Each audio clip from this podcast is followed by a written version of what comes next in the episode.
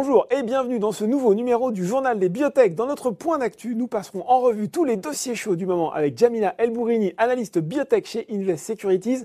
L'entretien sera lui consacré à Karen Ayash, fondatrice et directrice générale de l'Isogène. Le journal des biotech, c'est parti.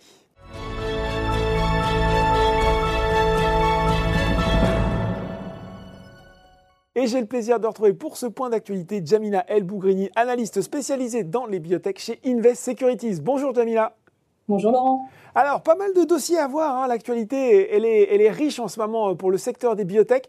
J'avais envie qu'on commence peut-être par, par Science parce que ça a été un petit peu euh, finalement euh, la nouvelle qu'on a retenue récemment sur une valeur française assez emblématique du secteur, avec donc la, suspension des essais pour le masitinib, notamment en raison de, de, problèmes de sécurité sur des cardiopathies ischémiques. On se retrouve un petit peu dans l'incertitude. On avait eu déjà une, une, suspension des essais quelques années en arrière autour d'Abessience. Quel scénario se profile aujourd'hui, selon vous, pour la biotech? Bah, c'est assez compliqué de se prononcer, euh, en tout cas de pronostiquer sur, sur ce qui pourrait se passer pour Abessiance, parce qu'en fait, euh, l'étendue des scénarios est assez, euh, est assez vaste. en fait, on n'est pas du tout sur un cabinet où on pourrait se dire, comme dans le cas d'essais cliniques, hein, où c'est ou positif ou négatif. Là, c'est un peu plus nuancé. On est effectivement sur des problèmes d'innocuité possibles. Mm. Donc ça, ça reste encore à être confirmé. C'est ce qui est en train d'être fait par les agences réglementaires. Il se trouve qu'Abessiance a mené ses propres euh, investigations à son niveau en faisant une méta-analyse et, il semblerait que ce, risque qui avait été euh, euh, dans un premier temps sur une sous-analyse dans un sous-groupe de population, finalement, n'a pas été reproduit à, l'échelle de la méta-analyse. Mhm. Maintenant, on attend vraiment d'avoir le verdict des, autorités, mais on a effectivement deux scénarios, deux scénarios extrêmes qui sont ben, en fait, tout, tout, va bien et finalement, il n'y a aucun problème relevé par les agences réglementaires. Et dans ces cas-là, les, les, études cliniques pourront repartir comme, euh, comme initialement, avec un petit décalage du fait de, de, ce temps, de cette, euh, période d'enquête, effectivement. Et l'autre scénario extrême qui serait négatif, qui serait que le produit euh, serait considéré comme étant dangereux, et dans ces cas-là, on, pourrait potentiellement décider que tous les essais cliniques doivent être arrêtés. Mais entre ces deux cas extrêmes, il y a effectivement tout un tas d'autres possibilités. Et voilà, aujourd'hui, il s'agit surtout de vérifier qu'il y a effectivement bien un signal de, risque qui est associé au mastitinib si euh, association, en tout cas lien de causalité, euh, il y a, il faudra déterminer euh, le niveau de gravité, mmh. la proportion de patients que ça peut concerner versus placebo, et en prenant en compte l'ensemble de ces paramètres, décider indication par indication du ratio de la balance, en tout cas bénéfice-risque, et décider si, effectivement, au, regard en fait du bénéfice que prétend apporter massitinib dans chacune des indications, parce qu'on est sur des indications qui sont quand même très différentes, donc on a des critères primaires qui sont très différents et donc des, des, bénéfices qui peuvent être apportés qui sont différents. Est-ce que ces bénéfices restent euh, supérieurs supérieur au risque en cours Exactement, exactement. Supérieur au risque que pourrait apporter massitinib si risque associé il y avait. Euh, quand je vous écoute, je me dis que quand même, euh, ça va prendre du temps tout ça, non? Bah, c'est assez compliqué de se prononcer aussi sur ce sujet-là parce qu'en fait, ça dépend de, des agences réglementaires et en particulier de la NSM. Et effectivement, euh, je pense qu'aujourd'hui, on est sur, sur une période qui est un peu chargée euh, dans toutes les institutions et la NSM euh, n'échappe pas à la règle. Et il est probable qu'effectivement, ça, ça, demande un petit peu de temps. Maintenant, se prononcer sur, sur un degré plus précis de ce que ça pourrait représenter comme comme nombre de semaines ou nombre de mois, ça, pourrait, ça, semble assez compliqué. mais hein. voilà, je pense qu'on est parti pour, euh, pour au moins plusieurs semaines euh, et probablement pour, euh, quelques mois quelques mois, quelques mois à, eh ben rassembler les informations nécessaires. Je voulais évoquer aussi avec vous quelque chose dont on a beaucoup entendu parler, et même en dehors bah, finalement du secteur des biotech, c'est ce traitement de biogènes, traitement mis sur le marché aux États-Unis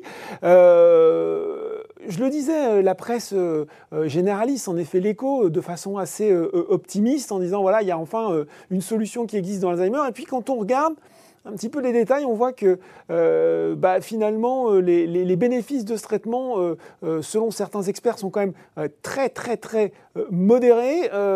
quel, quel bilan vous en faites, vous, de cette mise sur le marché? Effectivement, il y a deux écoles de pensée sur euh, l'accueil qui a été fait euh, de, cette approbation. Il, y a, des gens qui, effectivement, euh, se sont réjouis de cette nouvelle, parce que bon, faut quand même rappeler que...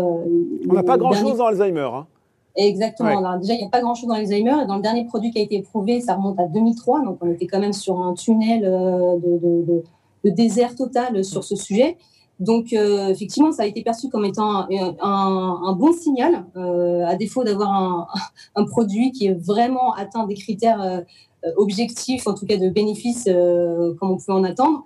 Mais certains experts et en tout cas acteurs de la communauté scientifique et médicale se sont réjouis en se disant que c'était aussi l'occasion de se dire, en tout cas de créer l'enthousiasme et de motiver d'autres acteurs qui pourraient apporter des approches un peu plus différenciantes et peut-être disruptives qui pourraient s'engager dans, dans, le domaine d'Alzheimer en se disant, euh, en arrêtant de se dire, en tout cas, on est, euh, c'est pas la peine de s'engager dans, dans Alzheimer parce que de toute manière, le taux d'échec est relativement haut et qu'on arrive sur des phases avancées, et finalement, on se fait euh, retoquer par les agences réglementaires, faute d'avoir des bénéfices à la hauteur. Suffisant. finalement, voilà, finalement, le fait d'avoir une, une, approbation quand même, ça, ça peut encourager de nouveaux acteurs pour, à s'engouffrer, en tout cas, à s'engager dans, dans, dans Quels acteurs vous inspirent, vous, sur le, justement, sur cette thématique d'Alzheimer? Euh, Sur euh, Euronext Paris? Pardon? Oui, par exemple, française ou même européenne hein alors, bah, dans les grosses sociétés, on en a quand même euh, quelques-unes, mais s'il fallait revenir sur les, bibliothèques françaises, mmh. il n'y en a pas beaucoup. C'est vrai qu'aujourd'hui, on en décompte trois, en fait. Hein. Bah, dont on parlait à l'instant. Ah, oui. Il y a un programme euh, de phase 2 euh, qui, qui, qui, était dans Alzheimer, hein, euh, qui cible en fait une approche différente parce qu'on est plutôt dans l'inflammation pour ce qui est de, de, On a également euh, Faranext, donc avec sa fameuse approche de pléothérapie. Donc là, on est sur une combinaison de traitements qui va cibler plutôt le, le, la balance, en tout cas le rééquilibrage des récepteurs glutamate et au GABA avec l'objectif derrière de pouvoir justement réduire euh, l'accumulation des, protéines qui sont la cause d'Alzheimer, en tout cas qui sont considérées comme étant la cause d'Alzheimer aujourd'hui, à savoir la, bêta-amyloïde et, la protéine tau. Et puis la dernière société euh, qui est aujourd'hui active dans le domaine, c'est Terranexus, qui a une étude de phase 1B validée et euh, qui là est plus sur une approche cognitive. Donc on est quand même sur des approches qui sont sensiblement différentes de ce que fait Biogène, parce que Biogène cible vraiment la cause. Donc l'objectif en termes de bénéfices, c'est vraiment de ralentir la progression de la maladie. Hmm. Alors que sur les aspects plutôt inflammation cognitive ou, euh, voire même sur euh, ce que cible Farnex, on est plutôt sur une amélioration de, la qualité de vie des patients. Donc euh, c'est quand même sensiblement différent. Après, effectivement, il y a, il y a un pipeline qui est très très riche dans Alzheimer. voilà, il y a l'université du Nevada, par exemple, édite chaque année de façon, de façon assez régulière un pipeline en fait de différents acteurs, différentes molécules qui sont, qui sont en, cours dans, dans Alzheimer c'est une étude qui n'est pas exhaustive parce qu'elle se concentre essentiellement sur les États-Unis, mais globalement, aujourd'hui, il est considéré qu'on a euh, un peu plus de 150 molécules qui sont à l'étude, euh, avec euh, plusieurs études cliniques. et en phase 3, on, a, on, est à, peu près à 30% de, ces, de ces études qui sont en phase 3. Bon, et puis, vous l'avez dit, hein, finalement, on peut voir cette décision de la FDA comme l'idée d'entrouvrir la porte, donc finalement quelque chose euh, de positif pour les biotech qui travaillent dans le secteur et qui, euh, qui comme ça, pourraient se dire qu'elles peuvent amener des traitements innovants, même si, eh bien, pour le moment, le bénéfice, il est peut-être encore un petit peu limité. Euh, oui, absolument. Sachant que, pour finir sur ce point-là, c'est que mm. la FDA est quand même restée relativement prudente sur le sujet, puisqu'elle n'a pas donné d'autorisation de mise sur le marché définitive. Hein. C'est une, autorisation accélérée le temps que Biogène puisse mener une étude confirmatoire pour vraiment s'assurer qu'il y a bien un bénéfice. Parce qu'effectivement, la, controverse qu'il y a, c'est que déjà les résultats qui sont ressentis positifs étaient plutôt euh, mitigés. Et en plus, euh, il y a eu plusieurs études cliniques faites avec ce produit-là et euh, certaines sont ressenties négatives. Donc c'est vrai que la question se posait et le comité qui avait, rendu, qui avait rendu un premier verdict en, fin d'année 2020 était plutôt négatif. donc, négatif, a, décidé, voilà, de décider quand même de, de ne pas tenir compte entre guillemets euh, de cet avis négatif pour donner euh, pour donner une autorisation euh, accélérée. Donc c'est vrai que ça, ça, a vraiment créé la, la, polémique. C'est allé jusqu'au point où certains membres des comités du FDA, de, de ont décidé de démissionner. démissionner, oui, c'est ça ils se sont décidés de l'idée d'addition de la FDA. Bon, euh, euh, l'autre nouvelle dans le secteur, c'est aussi bien sûr le dynamisme euh, des introductions, des introductions en bourse. Je veux parler par exemple d'Affluent, de Terravet. On parle aussi plus récemment de NFL Biosciences. bon, même si pour Affluent et Terravet, finalement, ça, s'est fait, mais, mais peut-être pas à chaque fois en haute fourchette. c'est encourageant malgré tout, selon vous, ces, ces opérations qui succèdent à la Bourse de Paris? Oui, effectivement, c'est encourageant, surtout après une année 2020 euh, et une année 2019 euh, encore avant qui n'était qui était pas forcément extrêmement riche en termes d'opérations. Donc c'est plutôt, c'est plutôt bon signe. Après, sur la biotech, effectivement, la bonne nouvelle, c'est que toutes les opérations sont passées, ce qui n'est pas le cas dans tous les autres secteurs. Euh, les premières sont passées euh, haut la main puisqu'il y a eu euh, une sursouscription assez importante. Sur les dernières, ça a moins été le cas, mais je pense que euh, là, on est sur un momentum où peut-être que les gérants sont sursollicités. Ouais. beaucoup, beaucoup d'opérations, hein, de, de, façon générale, beaucoup d'introductions en ce moment. Voilà, beaucoup d'introductions en bourse, ce qui fait que les gérants, bah, quand ils voient passer les dossiers, bah, probablement que euh, dès qu'il y a euh, un sujet, en tout cas, de, de, questionnement, préfèrent passer leur route et aller voir euh, d'autres dossiers peut-être un peu plus intéressants. Donc voilà, pour en revenir sur la biotech, en tout cas sur les secteurs, sur le secteur de la santé globalement, la bonne nouvelle, c'est que toutes les opérations sont passées jusque-là. La deuxième bonne nouvelle, c'est que on est aussi sur des, des, profils de société assez diversifiés, mmh. ce qui est aussi assez intéressant à mon sens parce que ça veut dire que ça laisse la porte à, à, à d'autres secteurs assez, assez innovants notamment avec Terravet sur, euh, sur le vétérinaire, ce qu'on n'avait pas vu depuis un certain temps. Oui. Et puis également avec la dernière opération donc, qui a été annoncée euh, là mercredi, euh, NFL, qui est euh, donc sur le sevrage euh, tabagique oui. pour le premier programme le plus avancé, mais qui adresse en tout cas euh, tout ce qui est de l'ordre de l'addiction. Donc on est aussi sur des programmes un petit peu plus précoces, mais qui pourraient adresser l'addiction au, au, cannabis et à l'alcool ce qui est assez intéressant, parce qu'on est sur un sujet grand public, puisqu'il y, y, y, a beaucoup de personnes qui pourraient être éventuellement concernées par ces problématiques et ces troubles. Mais euh, en plus, euh, encore une fois, dans le paysage global euh, de, de, des sociétés de santé, c'est assez nouveau euh, en termes de thématiques. Donc, assez intéressant, je trouve. Ouais, voilà, effectivement, je pense qu'il y a beaucoup de gens qui peuvent se sentir euh, concernés par le sevrage tabagique. Euh, Jamila, à quel rendez-vous on se met à l'agenda de l'investisseur éclairé des biotech pour, pour les mois à venir, en tout cas peut-être d'ici la fin de l'été?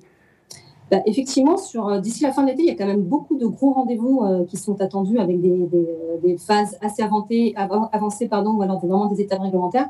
La, la, la plus proche, c'est Ginsight, hein, mm -hmm. dont on attend les résultats de phase 3 euh, Reflex, donc, qui est mené aux États-Unis sur le mois de juin. Donc, ça veut dire qu'on est quand même sur, euh, sur deux semaines, en tout cas une fenêtre de deux semaines avant que cette, cette nouvelle tombe. Donc, c'est un gros rendez-vous qui est attendu. -hmm. Ensuite, on a euh, Abivax, qui euh, doit aussi communiquer euh, sur le mois de juillet des résultats de phase 2 dans une autre maladie immunitaire, euh, auto-immune, pardon, euh, qui est euh, la polyarthrite rhumatoïde, sachant qu'elle avait déjà communiqué fin mai des résultats très positifs. Très positif, hein, ouais. Voilà, en phase 2B sur une autre maladie auto-immune. Donc, on peut C'est la rectocolite hémorragique, hein, c'est ça, Jamila Exactement, ouais. c'est absolument ça. Et donc, voilà, on est sur deux indications différentes, mais qui font partie de la même famille des maladies auto-immunes. Ça veut dire que le, que le, le mécanisme d'action sous-jacent est relativement similaire. Donc, on peut euh, logiquement, en tout cas de façon intuitive, se dire que si ça a marché dans la rectolite hémorragique, pardon, il y a des chances que ça marche également dans la polyarthrite rhumatoïde. Mm -hmm. Et euh, ensuite, on a Biofitis, euh, qui attend des résultats de phase 2 euh, dans son étude COVA et euh, dans son étude, pardon, SARA, donc qui touche à la sarcopénie, oui. et des résultats de phase 3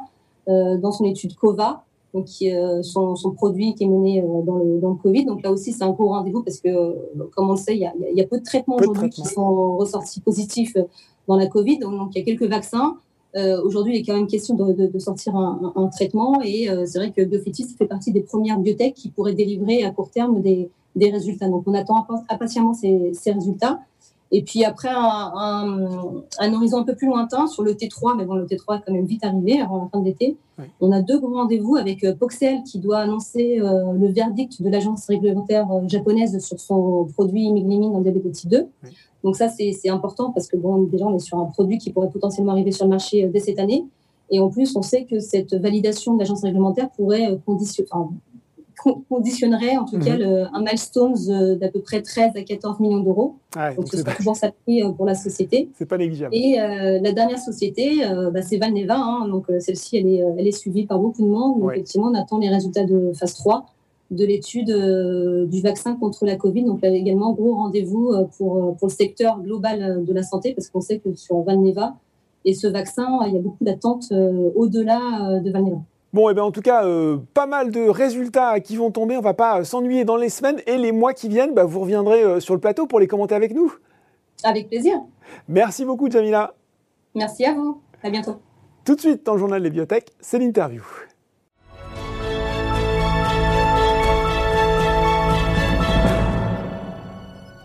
Et j'ai le plaisir de recevoir pour cette interview dans le journal Les Biotech Karen Ayache, fondatrice et directrice générale de l'Isogène. Bonjour Karen. Bonjour Laurent. Alors, vous étiez venu faire le point sur ce même plateau du journal des biotech il y a quelques mois, en novembre 2020.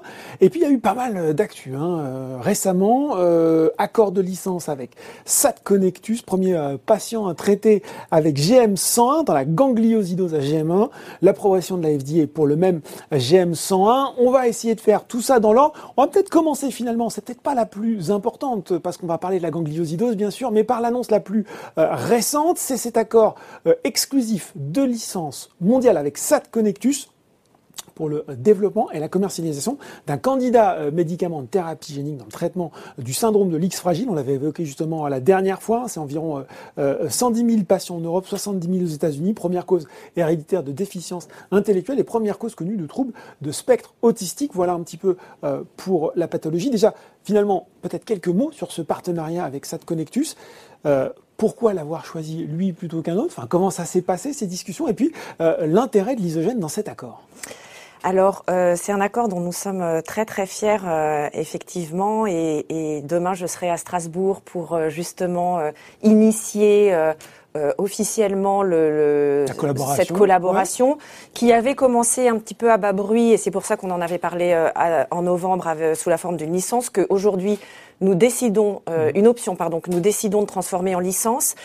C'est une, euh, une euh, collaboration qui s'inscrit euh, dans la stratégie de l'isogène qui consiste à monter une plateforme d'actifs dans le domaine de la thérapie génique appliquée à des maladies neurodégénératives ou plus simplement, si j'ose dire, neurologiques, comme mmh. c'est le cas du syndrome du X fragile.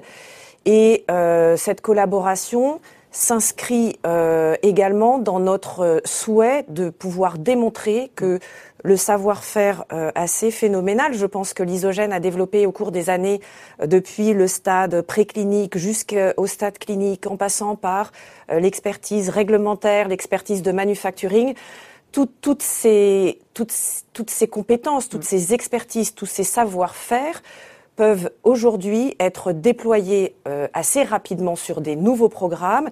Et donc, ça donne à l'isogène une attractivité très grande pour euh, des équipes académiques dont le travail consiste à élaborer des preuves de concept mmh. précoces et qui ensuite n'ont pas forcément ni les moyens, ni l'expertise, ni le savoir-faire pour emmener ces programmes plus loin. Donc c'est vraiment ça la collaboration avec euh, la SAT Connectus et l'équipe euh, de euh, Hervé Moine. Alors pourquoi le X fragile? Parce que c'est une maladie qui est évidemment extrêmement grave.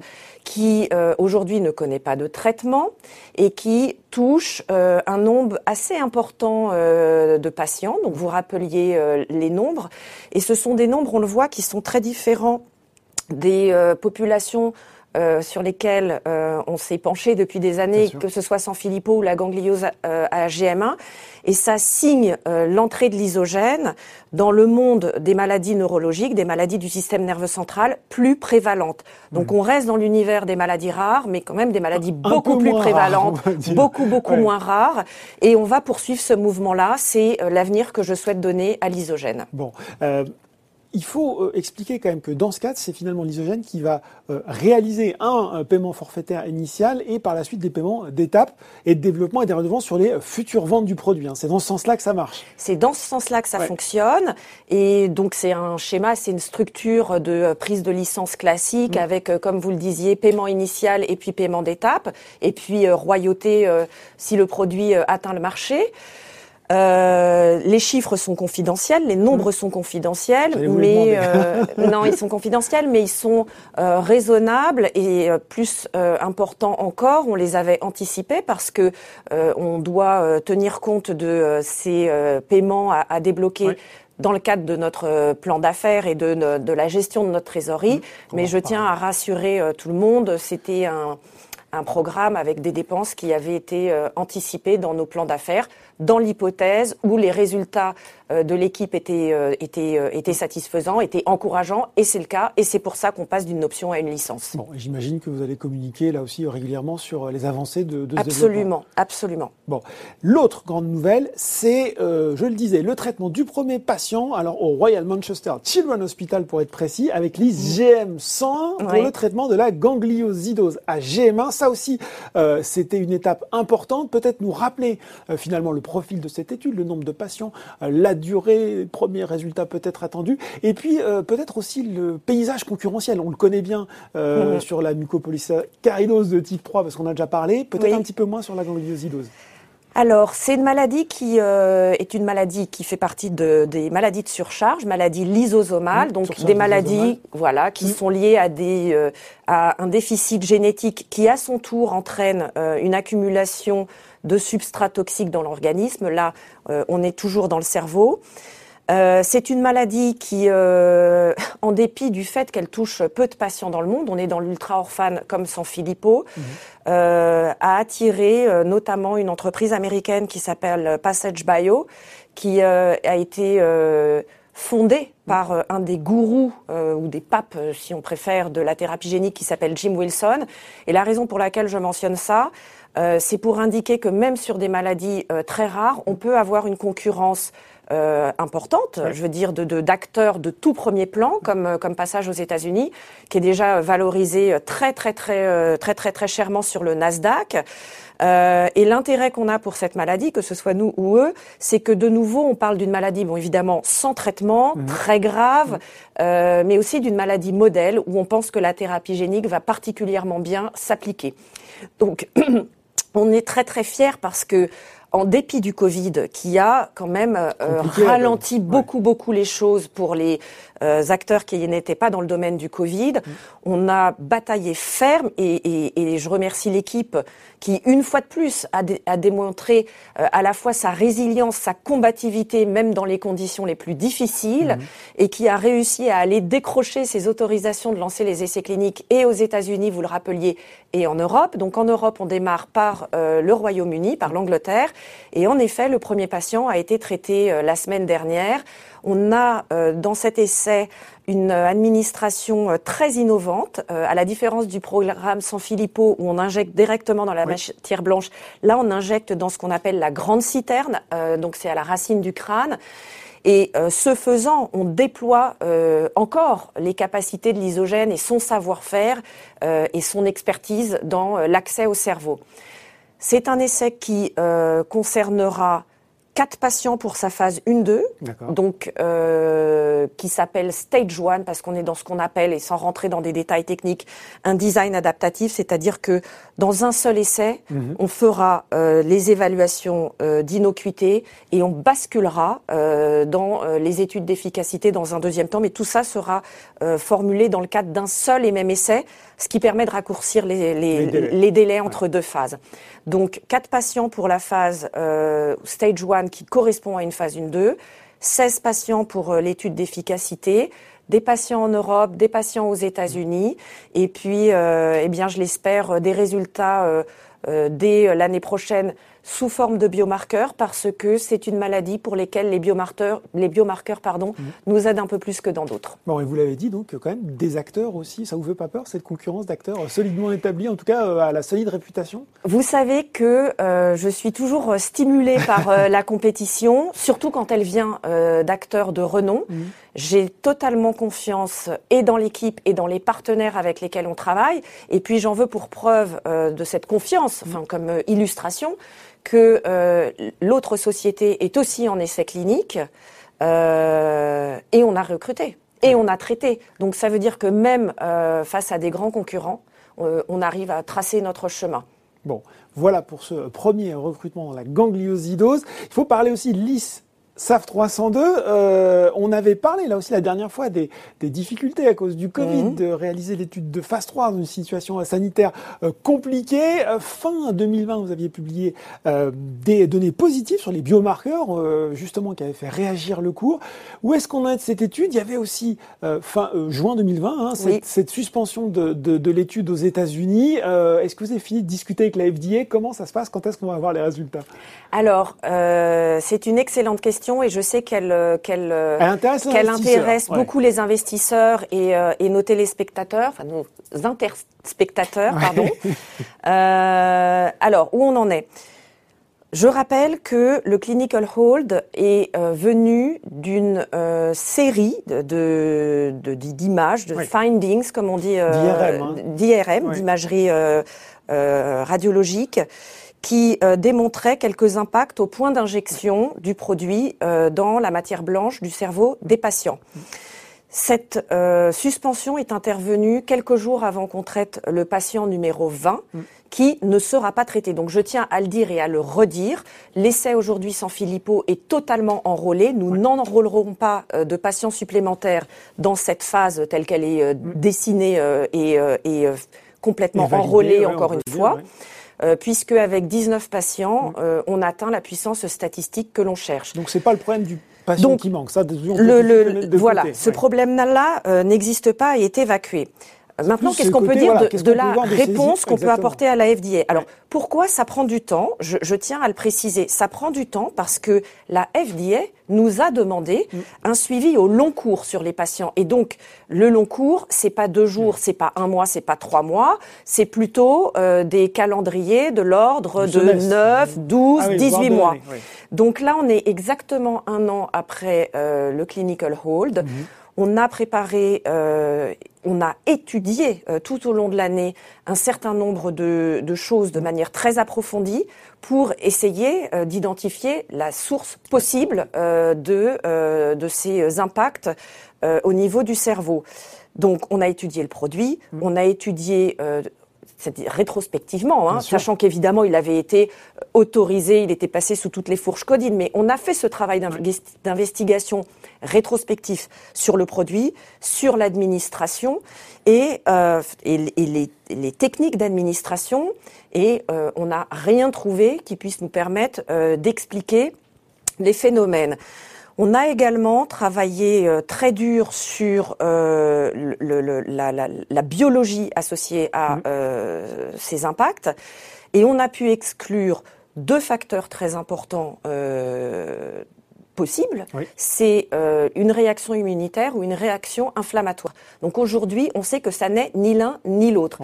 Donc il est vraisemblable que ces impacts très mineurs, à vrai dire, au mmh. site d'injection, soient liés à une euh, surexpression transitoire de l'enzyme. Mais la très bonne nouvelle, c'est qu'au long cours, et encore une fois, c'est ce que nous demandait euh, la FDA, on observe une totale stabilisation du phénomène, mm. donc aucune aggravation, donc le phénomène est stoppé. Et plus important encore, il n'est associé à aucun euh, signe clinique délétère. Donc on a bon espoir que, alors tout en ayant gardé des interactions avec euh, la FDA au cours de l'année. On attendait d'avoir collecté toutes ces informations. Aujourd'hui, ça s'est euh, fait. Et donc, toutes ces informations ont été collectées. Nous allons les livrer euh, aux autorités sanitaires qui vont prendre le temps qu'il faut mhm. pour les analyser et espérons-le avoir un retour un retour favorable. Donc ça c'est pour la partie clinical hold. Mhm. Pour euh, les résultats, vous le savez, c'est un essai qui dure deux ans. Donc le dernier patient a été enrôlé l'année dernière en avril 2020, ce qui mhm. signifie que le, la dernière visite du dernier patient aura lieu en avril 2022. Et là, on commencera à euh, lire les données, à les analyser. Donc jusque-là, on ne peut pas tellement faire de, de prédictions, sauf euh, au niveau des biomarqueurs qui, vous le rappeliez, euh, dans un premier batch d'études euh, qui avait eu lieu à la fin de l'année 2000, 2020. 2020 était euh, très très bon et très encourageant et montrait à la fois une activité enzymatique suite à l'injection du produit et une très forte réduction des substrats toxiques. On entreprend de nouvelles études donc sur un, un pool d'échantillons de, de, plus important. J'espère que les résultats seront disponibles d'ici la fin de l'année et qu'ils seront toujours aussi encourageants. Fin de l'année, là on parle 2021. 2021 pour pour les biomarqueurs. Oui. Et donc stay tuned 2022, premier semestre, milieu de l'année voilà. pour pour les résultats voilà. de l'étude. Et stay tuned également pour la stratégie de l'isogène qui, vous l'aurez compris, consiste désormais à faire entrer des actifs euh, précoces dans le pipeline et euh, développer les complémentarités et les synergies. Euh, étoffe le portefeuille chez les Exactement. ça, Exactement. Euh, on n'a pas parlé argent encore euh, dans le journal des biotech. Au 31 mars dernier, la trésorerie de l'isogène, c'était 20 millions d'euros. voilà, il y a, on s'est parlé, il y avait un horizon de trésorerie à début 2022, mais c'était avant toutes ces annonces. Qu'en est-il aujourd'hui? Alors ça n'a pas changé. Ça n'a pas changé. Ça n'a pas changé parce que, parce que on avait anticipé. Je regardais les investisseurs qui disaient voilà, ça y est, ils ont signé un accord de licence, ils vont devoir donner de l'argent, ils vont nous faire une augmentation de capital dans les mois qui viennent. Alors, il y a deux choses. Euh, les dépenses qu'on a aujourd'hui étaient anticipées, donc on n'a pas de surprise et l'horizon euh, reste euh, début 2022. Euh, on a également récemment, vous l'avez peut-être vu, été euh, éligible à un PGE de 5 millions. Donc euh, on est euh, très très content de ça et puis très fier parce que ça, ça, ça c'est un montant qui est significatif et puis ça, ça témoigne de la confiance que les, les, les instances ont, ont, à, ont, ont, à, notre égard. Euh, mais par ailleurs, la question de l'augmentation de capital, faut quand même être clair. Euh, il faut de l'argent pour euh, pour financer une biotech, et donc on a beau regarder les financements non dilutifs, il est bien évident que le, les augmentations de capital font partie de la vie des, des sociétés de biotechnologie et que ça fait partie des, de, de, de, des moteurs pour pour alimenter pour, alimenter nos véhicules. Bien sûr, pour avancer. En tout cas, on retient que l'horizon théorique lui a pas changé toujours début 2022. Tout à fait, tout à fait. Bon, et eh ben pas mal d'actu en tout cas qui vont arriver euh, cette année et, au cours de cette année 2022. Vous reviendrez en parler avec nous? Avec grand plaisir. Eh bien voilà, merci beaucoup Karen Ayash, fondatrice et directrice générale de l'Isogène. Merci. Le journal des biotech, c'est fini pour aujourd'hui. On se retrouve dans deux semaines pour un nouveau numéro.